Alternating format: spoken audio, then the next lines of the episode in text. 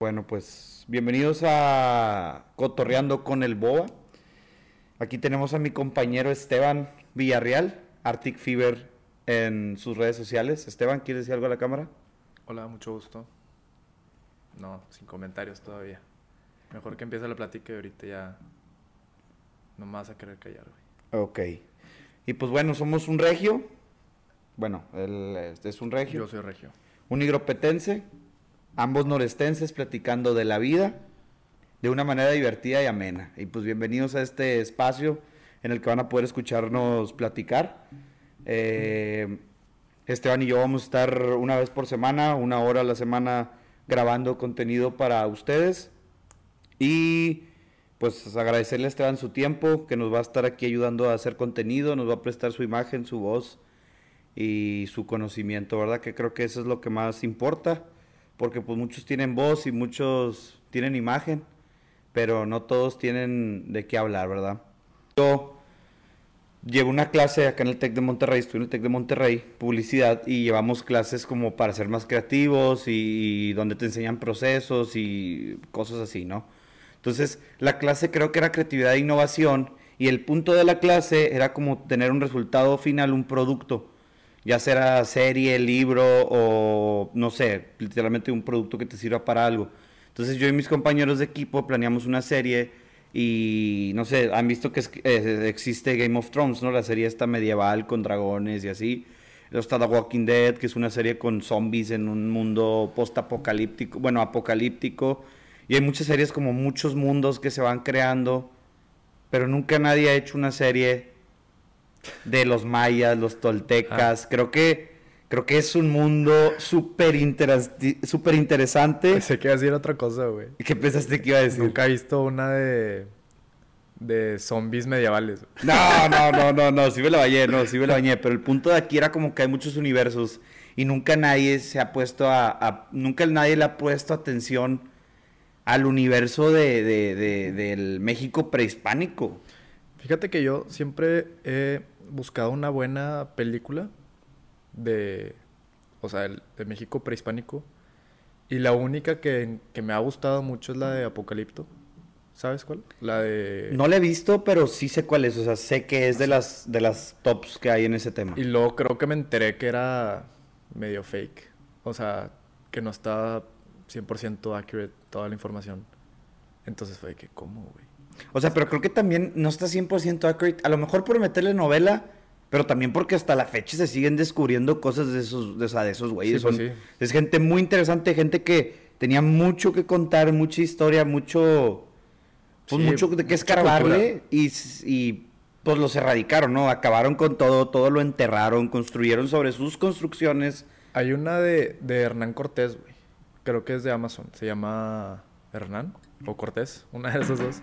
Y es de cómo, o sea, el lado español, toda esta colonización, de cómo, cómo España, o sea, cómo Hernán Cortés no podía hacer nada al respecto de lo que decían los reyes, o algo así, no sé, la verdad no lo he visto. Pero dicen que también está, o sea, como dice el dicho, güey, la historia la cuentan los que ganan. O sea, tal vez llegaron y mataron a todos así, en vez de que, ay, se murieron de se murió porque le dio varicela. Tal vez llegaron y los exterminaron, güey y por el oro y estos güeyes que se aprovechan de ellos de que tú me das un kilo de oro y yo te doy cinco espejos porque brilla más. Cosas así que es de que, güey, pues nunca sabrás en realidad qué pasó y, y ya, güey. O sea, te tienes que conformar con el hecho de que nunca vas a saber qué pasó. Pero aquí la cosa no es saber qué pasó, o sea, la cosa es hacer una serie, digo, respeto a aquellas personas que sufrieron todo lo que tuvieron que pasar y y todas las injusticias y la erradicación, no, no estoy bien, no creo yo en el genocidio ni nada de eso. Pero aquí, ¿no te gustaría... Qué bueno, güey. no va a ser, güey.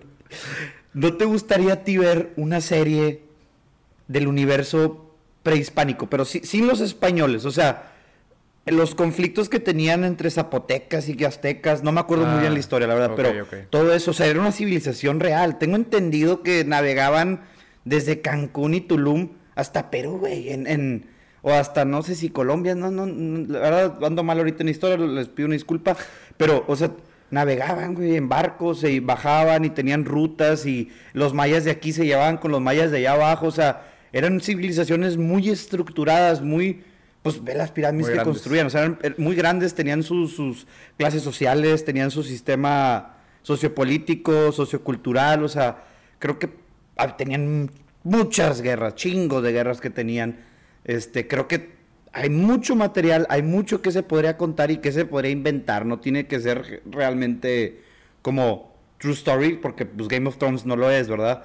Pero creo que como inspirado en los mayas, inspirado en aztecas, en toltecas, en todas esas culturas que existieron aquí antes que, pues nuestras culturas madres, creo que pudiera salir una serie muy, muy jugosa. ¿Tú no crees? Fíjate que como que está medio mal que pensemos en los mayas y en las culturas prehispánicas, los olmecas, los toltecas, y pienses instantáneamente en la, los españoles que llegaron a... O sea, como que ese es el pensamiento inicial. Es como si piensas en los Native Americans y es, ah, instantáneamente, no, pues que tuvieron peleas con los... o sea, con los vaqueros, pero no Simón. piensa realmente que ellos tenían una manera de vivir, tenían sus culturas. y- cultura. Yo me compré un libro, güey, se llama Empire of the Sun, en un podcast de... yo- o sea, he escuchado que hay dos muertes, ¿no? La primera es cuando te mueres físicamente y la segunda es la última vez que alguien pronuncia tu nombre o se acuerda de ti. Y creo que es 100% verdad, o sea, Eso está bien. es bien 100% duro, verdad. Está súper duro, güey. O sea, por ejemplo, ¿cómo te explico? Si tú todavía tienes libros, por ejemplo Cervantes, ¿no? Ese vato ya va a ser inmortal, tiene el Quijote, todo el mundo va a leer el Quijote, o bueno, va a llegar a un punto donde ya no. Pero mientras se siga leyendo el Quijote, él está vivo, ¿no? Dejó récord, dejó, dejó algo que, que va a per- permanecer aquí en la historia para toda la vida. Y pues es lo mismo como cuando alguien graba una canción, como cuando alguien graba Haz un podcast, güey. hace un podcast o, o hace una película. Y en teoría sí. Pero hace poquito quería escuchar a Julián Álvarez. Y ese vato pues, le, le aplicaron una parecida a los espartanos y a los españoles. Lo erradicaron de, de Spotify. Y hace cuenta que ese vato no existe, güey. Te metes a YouTube y Julián no está en Spotify, no está en YouTube. Este, tuvo problemas con, con la ley de Estados Unidos. Está muerto. No, no, no, no, está muerto. Este, está vivito y coleando. No sé qué esté haciendo en estos momentos, no sé qué esté viviendo. Te está escuchando el podcast, güey. Tal vez le va a llegar esto. Sal- Julián, saludos. este, Julián Álvarez se metió en problemas como de lavado de dinero. No sé bien si, si lo hizo, no sé si no lo hizo, pero la tesorería de los Estados Unidos de Norteamérica asegura que sí. Y hasta la fecha, él está vetado de Spotify, de iTunes Music, de todas las plataformas que existen. Y hace cuenta que lo erradicaron de la faz de la tierra. O sea, ese, hace cuenta que no existe. Musicalmente él no existe, al menos de que tengas un disco pirata o tengas un disco de él que Original. ah, o original que compraste cuando, cuando en aquellos años. Este, pero ¿Cuál es- sí, A ver, ¿qué canciones canta, güey? Sí, sí lo conozco, pero así como que... la de los ojitos verdes y, y hace que. Y cuando te No. mi amor. La de y solo el envase acaparado. ¿No? No. no. Cantas muy bonito, pero no, no. Oye, te iba, a decir algo más, güey, de eso. Ah, que sí, sí, o sea, yo vi una- un ejemplo de ese tema, güey, que te decía, dime un, dos nombres de alguna persona en 1600. Pues, güey, cero. Era el cero. O sea, tal vez si te pones a investigar quién era líder en el Renacimiento y lo que quieras, pero así pues no, ¿verdad? O del 1800, si quieres. Bueno, que, o sea, más bien, dime el nombre de tus cuatro tatarabuelos. Ni idea. No, no sé. No tengo idea. Digo, no son cuatro, son, no sé, ocho diez, no sé. Pero no pueden, yo no puedo decir ni uno, güey. Y que, güey, pues esos güeyes ya valieron madre en la historia. O sea, si yo, su tataranieto, no me acuerdo de esos nombres, qué fregado se va a acordar, güey. Y no tiene nada de malo, o sea, tampoco es como que quiere ser in- inmortal y...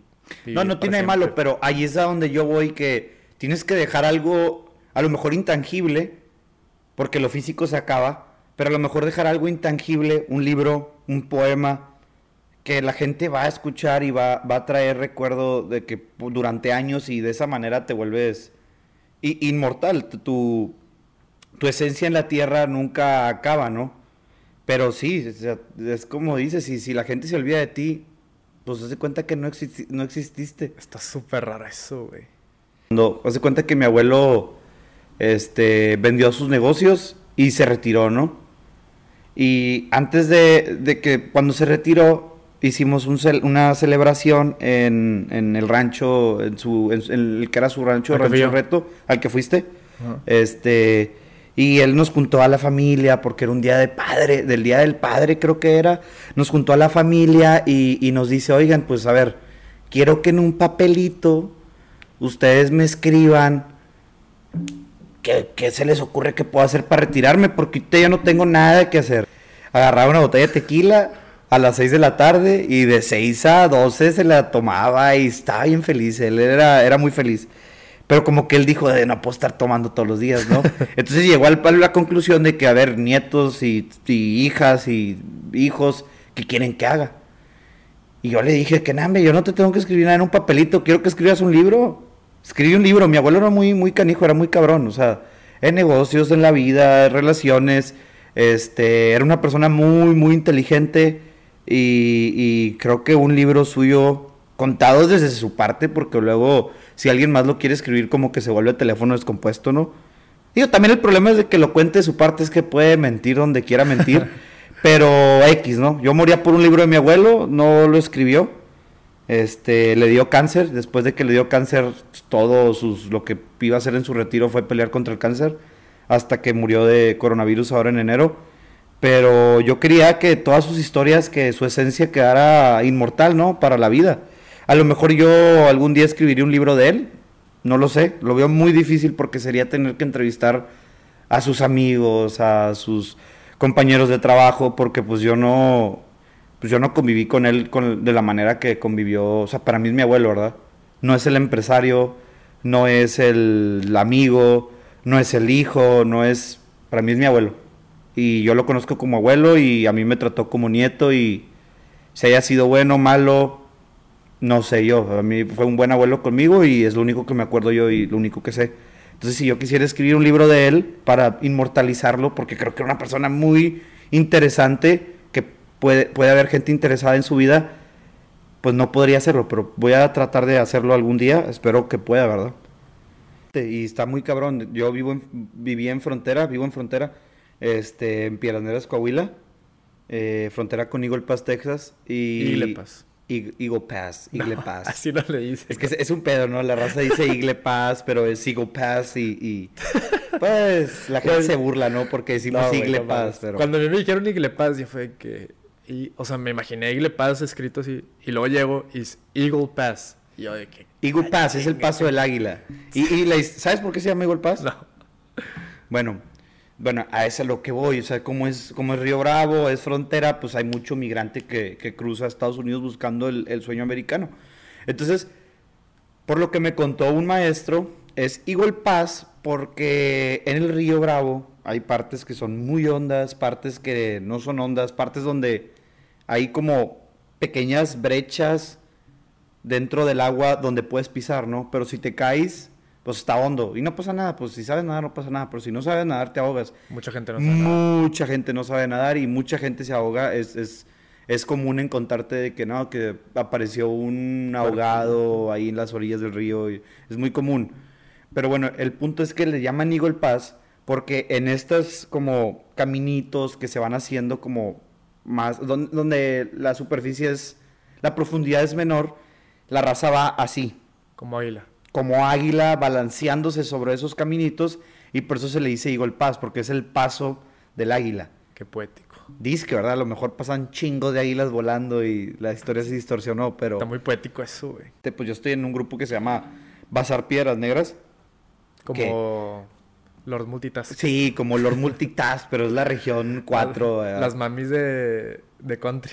Ándale, es, un grupo así de esos, de que Lady Multitask y todos esos, ¿verdad?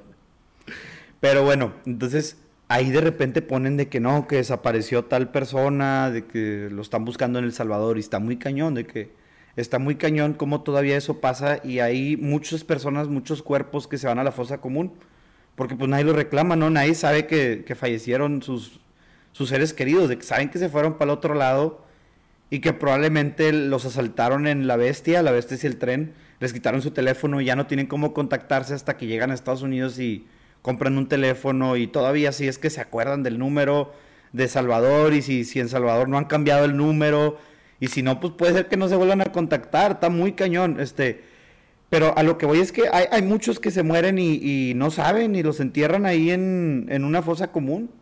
Es que está, o sea, imagínate tú como policía, la del, ¿cómo se llama? La del paso, güey, fronteriza, Ujú. te encuentras Border un cuerpo, Patrol. el Border Patrol, güey, te encuentras un cuerpo, ¿a quién le dices, güey?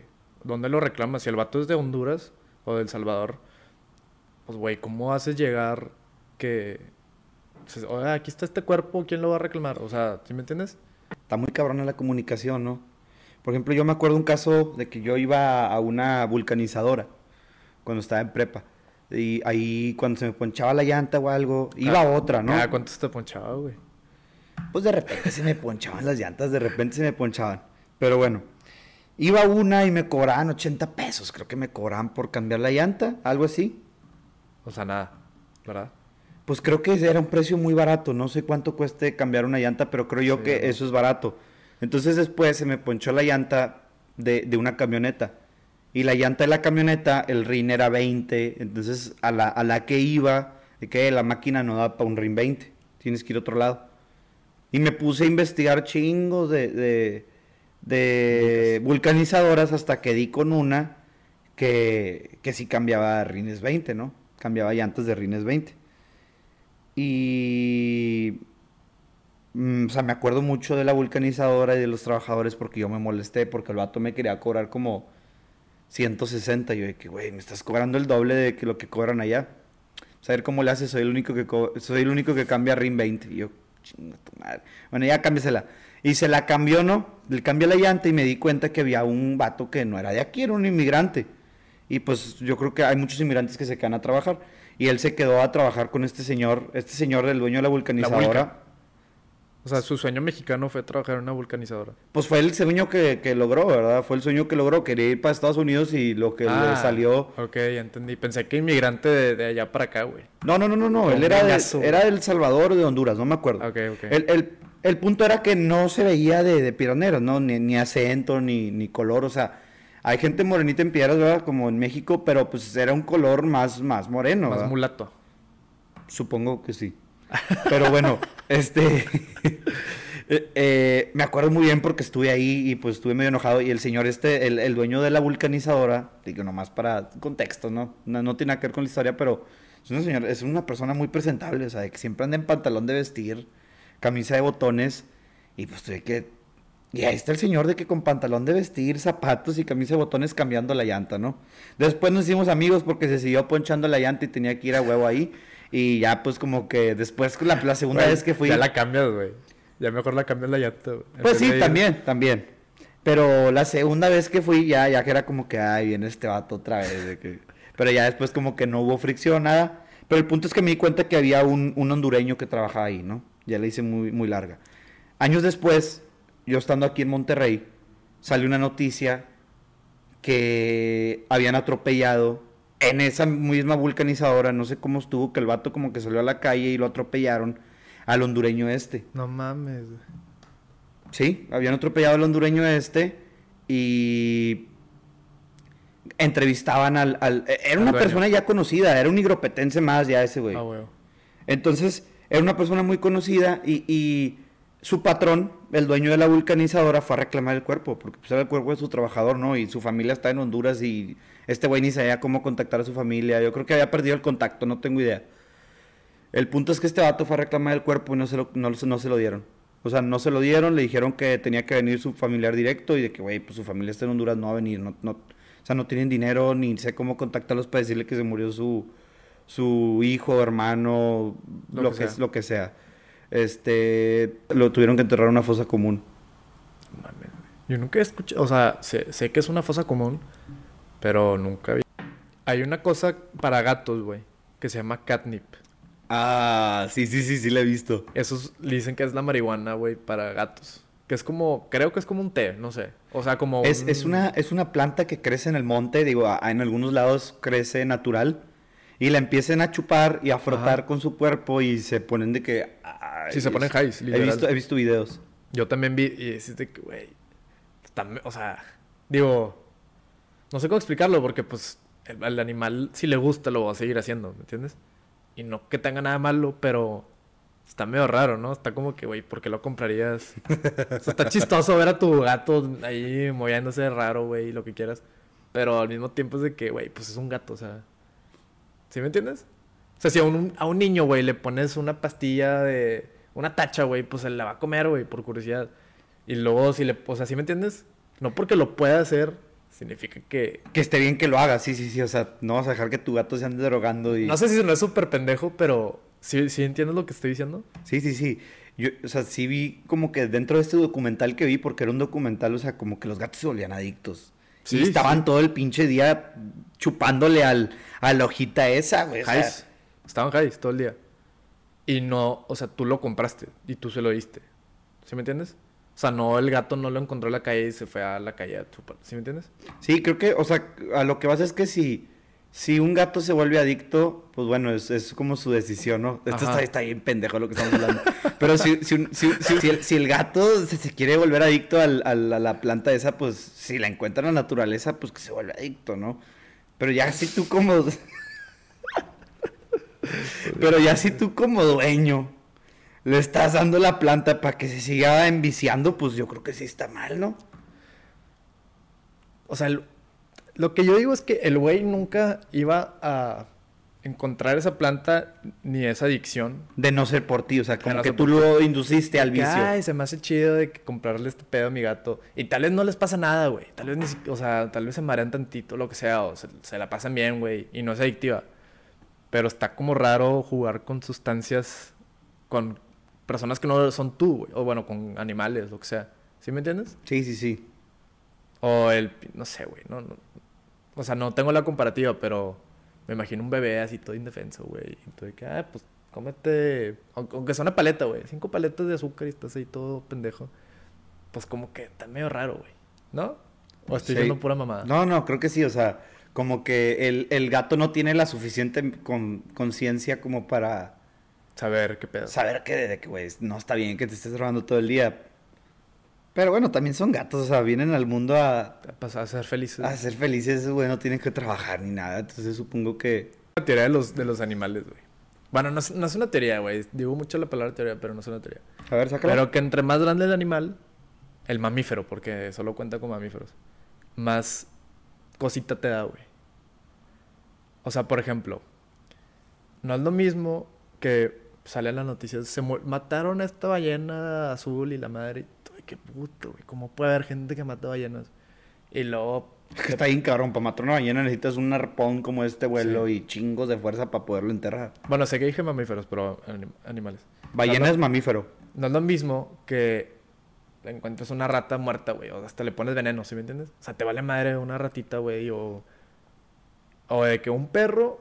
O sea, si tú eres dueño de un perro, no es lo mismo que si eres dueño de un caballo. Nunca has sido dueño de un caballo ahora, pero me imagino que el apego, porque está más grande, es, me- es mayor, güey. Pero bueno, como quiera el apego también tiene que ver con el cerebro y, y, o sea, creo que un caballo es un animal mucho más inteligente y hay otra relación con un caballo que con un perro. O sea, no, eso sí es, Sí, sí, o sea, sí. eso sí es, el caballo siente cuando estás enojado y triste y todo.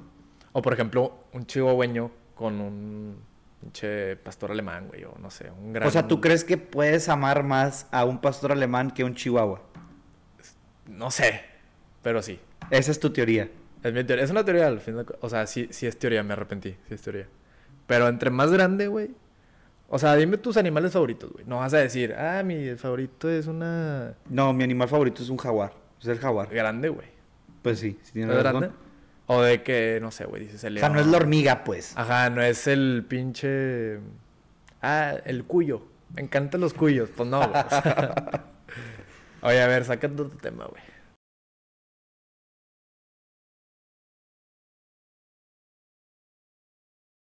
Casas, güey. Que una prima iba en su carro con otro güey de Europa, o no sé, Estados Unidos, y va pasando por, por la, el Cerro de la Campana. O sea, se ve así todo. Sí, sí, sí. Y si no conocen, bueno, el Cerro de la Campana, se ven casas, eh, algunas están en obra gris, bueno, no, no obra gris, pero pues no, no las pueden pintar porque no hay recursos para pintar. Y ver él, o Doal, o una de esas, hizo una campaña que pintaba casas, pues gratis, o sea, como de Ah, hicieron un, la comunidad. hicieron un mural enorme. Sí lo has Enorme. visto, ¿no? Sí, yo fui ahí, güey. Pues yo fui, tú me dijiste que ah, que te dije que conmigo. quería ir, sí, sí, sí. Y bueno, entonces qué va pasando mi prima y le dice que, ay, qué bonito, qué bonito que se esperan todos para pintar sus casas al, mismo tiempo, güey. Y mi prima de que, ¿cómo, güey? De que, ah, pues sí, o sea, se ve que las que no están pintadas ya las van a, o sea, ¿sí me entiendes? O el güey pensó, dijo, ah, pues, güey, ahorita las van a pintar todas al mismo tiempo, qué bonito que se esperaron, güey. Y mi prima así de que no, güey, así no jala, güey. O sea, estos güey. Bienvenido a México, güey. Sí, no, o no. sea, si no jalas, es porque no tienen lana para pintarlas, güey. No porque por buen pedo que se quisieran esperar, güey. Ay, Dios. Sí, es que sí es muy, muy diferente de que Todo el mundo. hay, hay acá. Y creo que su percepción, o sea, pues como dices, de que a mí nunca se me hubiera ocurrido eso de que en una mente europea, primermundista, se te ocurre, ¿no? Pero bueno, hablando del mural, es un mural enorme, o sea, tú ves un cerro lleno de casas. En, el- en su momento eran de diferentes colores y muchas eran obra gris, eran casas grises. Ahora es un mural enorme, pero enorme. O sea, es- son casas y sobre las casas se hicieron, se hizo un mural. ¿Me, me- me estoy mintiendo? No, sí, güey. Creo que, creo que es el mural más grande del mundo. Creo. Fácil, fácil lo puedo creer. O sea, tú estás viendo el cerro, son casas y el cerro está pintado. O sea, hay, hay como ballenas o no, es un- olas. es ¿Qué como un son? águila enorme, güey. Es como un águila que se... Pero es todo el cerro, o sea, son, no sé, güey, unas mil casas. Y se ve así como un águila eh, de colores. Volando, no sé qué onda, pero está muy bonito y sí, es, es- está enorme eso. Cuando vas entrando a la colonia, hay como muralitos chiquitos. Hay un chingo de Celso Piña, porque Celso Piña nació ahí en el, en el Cerro de la Campana. De ahí salió, ¿no? De ahí salió, güey. De, de la campana para el mundo. De la campana para el mundo. Bueno, nos quiere.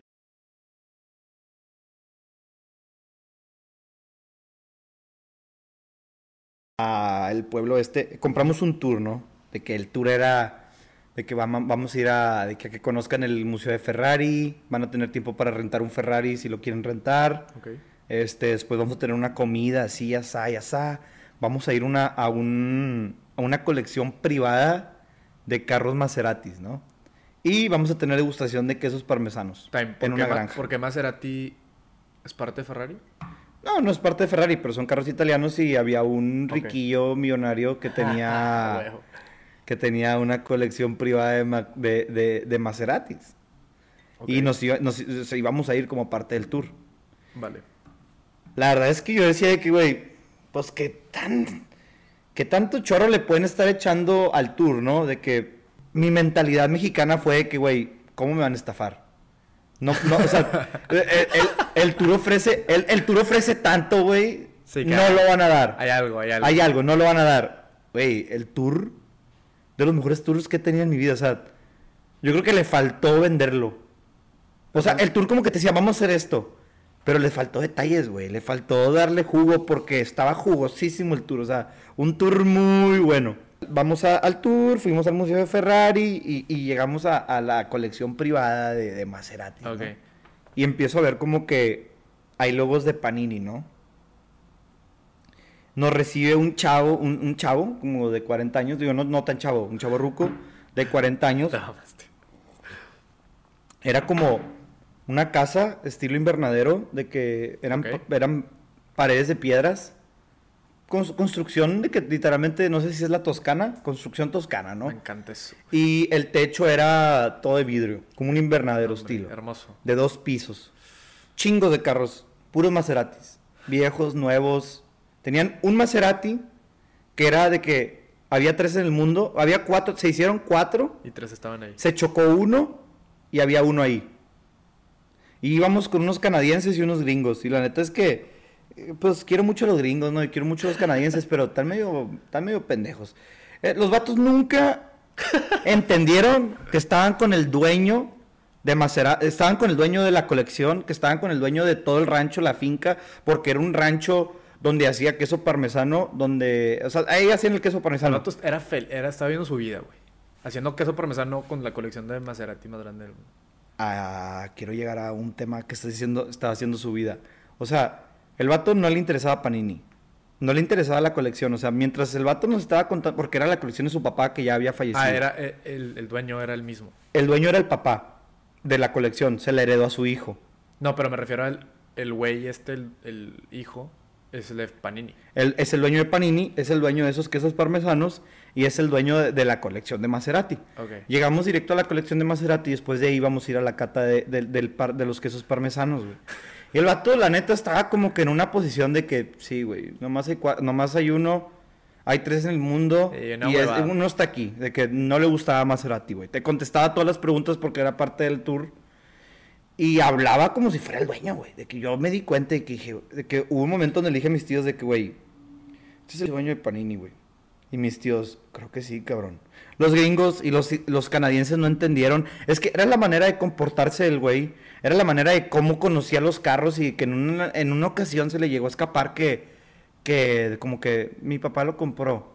Como que ahí fue donde, güey, este vato es el dueño de, de todo Panini y la madre. Ah, o Porque sea, tenía... siempre, siempre decía como, como cosas, como datos, como un guía Sí, turístico. o sea, él no- era el guía turístico, él era el guía turístico de, eh, él te Ah. recibía, él era el guía turístico de los carros, lo que quisieras contarle te lo platicaba. Ah, no jamás dijo que era el dueño, jamás dijo que eran de él, Ah, pero como que dio ciertas claves, ciertas pistas, comportamientos que yo llegué a la conclusión de que, güey, él es el dueño. Y para que haya tantos pósters de Panini, él, es- Panini es de ellos, de que Sí, sí, sí. sí. estoy seguro que este güey es el dueño de Panini, el dueño del rancho y el dueño de la colección. Y el dueño de estos quesos. y el dueño de estos quesos. Entonces, eh, él contaba de que de los carros con una actitud de que de no interés.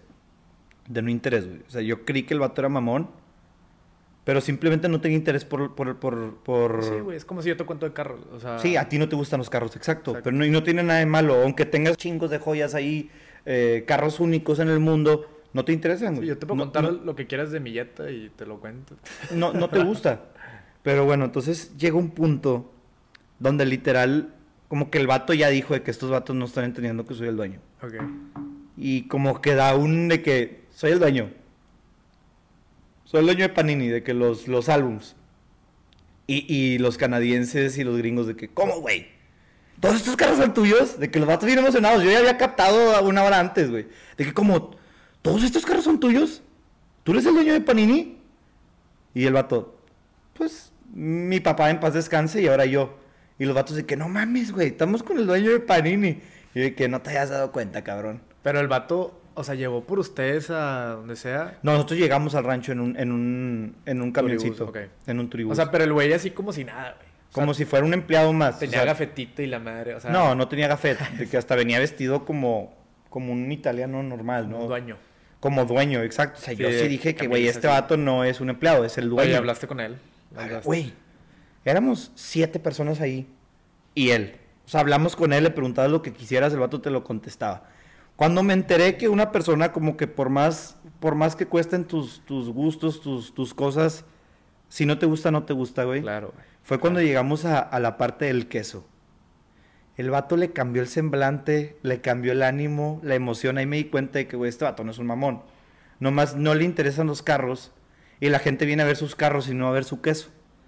Pero como que el güey dijo, como que el güey decía, ok, para el tour presto, de que la, presto la colección de carros, pero también a huevo tienen que visitar los quesos, ¿verdad? De que no van a venir nomás a los carros, van a venir también a mis quesos. Y entonces, güey, cuando vamos a los quesos, nos empieza a explicar el proceso, el vato le cambia la cara, le cambia la actitud. El güey era un vato feliz, güey. Como que hablar de carros le daba hueva porque era como que estos vatos no vienen aquí por mi queso, vienen por los carros. Pero era su pasión los pinches quesos, ni las estampas, güey. El queso era de que no mames, sí, este queso tiene tanto y empecé a aprender y no sé qué y... y- Es que muy...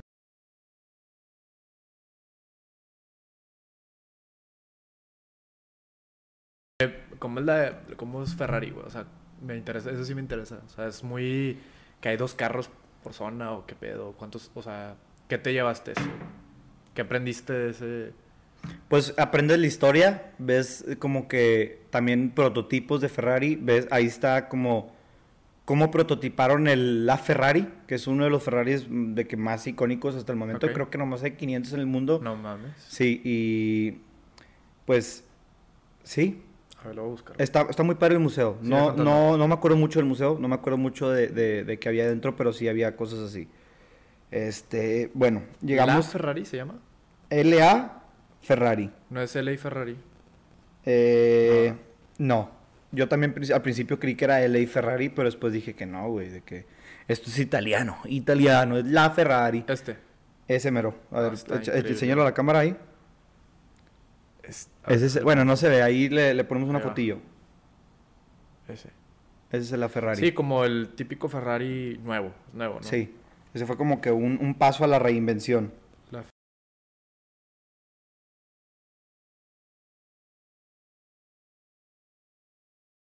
Como No la idea. gente que es muy pura en su arte, güey. Que nada más... Como un tradicional. Pues, güey, también como que no... no Que no te salgas de ahí, eso es así, es así y no te puedes salir. Y de eso ahí. hace que la gente que, que quiera entrar a la comunidad, güey. Se vea como con miedo. Sí, claro, güey. Te, te intimida. Intimidad, exacta. O no sé, güey. Yo, mira, me acabo de meter tantito. Nada, nada, nada, nada. Pero, por ejemplo, el mundo del ajedrez, güey.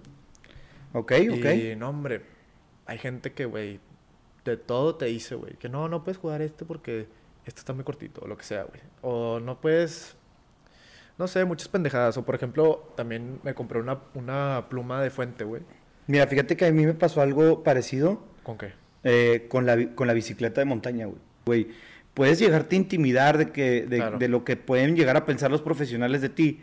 Y creo que cuando vas a empezar algo nuevo, es un, es un miedo que tienes que, que romper. Es como el, el, el güey que va al gimnasio y es nuevo. Se ve intimidado por, por la raza mamada que está ahí porque, quieras o no, creo que a veces los profesionales, o no los profesionales, a veces sí llegan a juzgar, ¿no crees? Sí, sí, sí, güey. Yo, yo eso siento que hay unas comunidades, como estos círculos de, de cosas y hobbies. Hay unos que son cero, o sea, cero te invitan, güey. Cero. O sea, cero es de que, Son güey, muy reservados, güey. Muy reservados y eso está horrible, güey, porque pues, si quiero yo meterme, güey, ¿qué pedo? Por ejemplo, ahorita dije el ajedrez, pero en realidad el ajedrez, güey, es súper, súper Abierto. abierto, güey. Quieren invitar a mucha gente. Sí, porque no tienen con quién jugar, ¿no? No te creas. Tranquilo. pero sí, güey. Y hay otras que el gimnasio, güey, yo me acuerdo, estoy flaquito, güey. Llegaba, digo, como todo el mundo cuando entra al gimnasio, güey. Nadie llega mamado. Nadie. Nadie, güey. Y yo llegaba y era, puta, pues, aquí déjame, le pongo 20 libras y aquí la pinche máquina. Pero, y nadie, y a veces te, hasta te voltean a ver así con cara de, este pendejo, güey. Pinche debilucho. Sí, pinche, eres un débil, güey, ah, huevo, güey, perdón, o sea. Pero, hay, o sea, ¿sí me entiendes? Y eso es como que, güey, ya deja de ir Yo al creo gym. que el miedo de ir al gym no es más que nada, no es el peso, sino es la forma de que, ay, ese vato está haciendo mal el ejercicio. Pues sí, güey, no sé. Sí, exacto, güey, no, no voy a llegar aquí a enseñarte yo a ti, güey. Y aunque no sepa y esté haciendo mal el ejercicio, de que sirve, sirve, güey. Es mejor que estar viendo la tele en Claro. tu casa. Fíjate que la comunidad del yoga,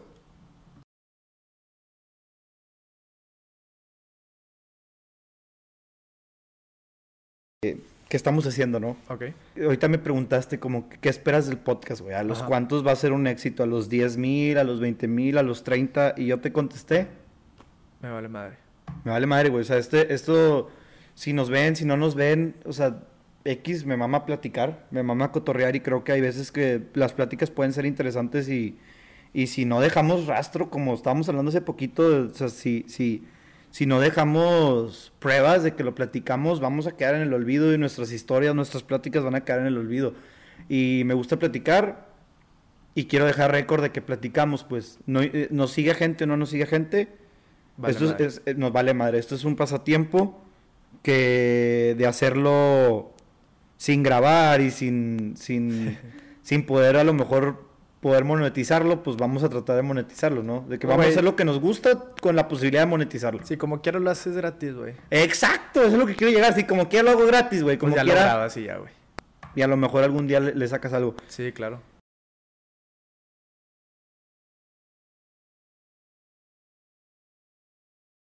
Pues esperemos si este podcast sea de mucho interés para muchas personas. Yo creo que sí, güey. Esperemos que, lo que tengamos que decir sea para mejorar la sociedad y a la vez entretenerlos porque este podcast es meramente para entretener, la neta. Si de repente tocamos temas como que pudieran cambiar al mundo, pues qué bueno que podamos llegar a eso, pero no es la finalidad del podcast. Obviamente queremos dejar cosas buenas, queremos dejar eh, pues buenas enseñanzas, buenas anécdotas, sacarles una sonrisa y de repente a lo mejor como compartir nuestra manera de pensar y la manera en que pudiera mejorar el mundo, pero no es el propósito de que se va a dar porque Esteban y yo somos gente que le interesa el mundo, se va a dar, ¿no? Pero Sí, no... a, mí, a mí sí me interesan las personas. Sí, a mí también me, me interesan las personas del mundo. Sí, yo también deseo que las personas vivan. Pero que vivan felices, ¿no? O sea, Sí, una cosa es vivir y otra cosa es vivir felices. Sí, güey, pues la neta también, con tanta mamada que está pasando, güey, pues si te puedes desconectar dos horas de tu día y estar en otro mundo. Platicando, relajado, sí, relajado, porque Claro. estamos relajados echando el cafecito, echando el té y platicando a gusto. Claro, claro. Pero sí, hay que dejar claro que este, este podcast es de entretenimiento. No buscamos enseñarte nada. Si de repente puedes aprender algo, pues mamalón. Si de repente te podemos hacer pensar en algo que no habías pensado nunca y cambiar tu manera de pensar para bien, mamalón. Este, en este podcast no buscamos pelear. Esteban y yo no buscamos pelear. Estoy casi seguro que a lo mejor en algún momento vamos a chocar con nuestros pensamientos y es parte de para volver este podcast más rico y más pues más cultural, Sí, ¿no? para no claro. ser solamente una corriente, que pueda haber dos corrientes de pensamiento. De hecho, no pienso igual que tú en eso, güey. ¿En Es, ma- es mamá, es mamá. Dije, ah, chinga. Pues no, estoy- no estamos discutiendo es nada. mamá, es mamá. Ok, ok, pero sí, el punto es que no vamos a pelear, él me va a escuchar, yo lo voy a escuchar, cada quien va a hablar por qué piensa así, no nos vamos a tratar de convencer. A lo mejor lo puedo llegar a convencer, a lo mejor él me puede llegar a convencer, pero no es el punto. Claro. El punto es más contar anécdotas, como la del señor de Panini, que creo que la extendí un chingo.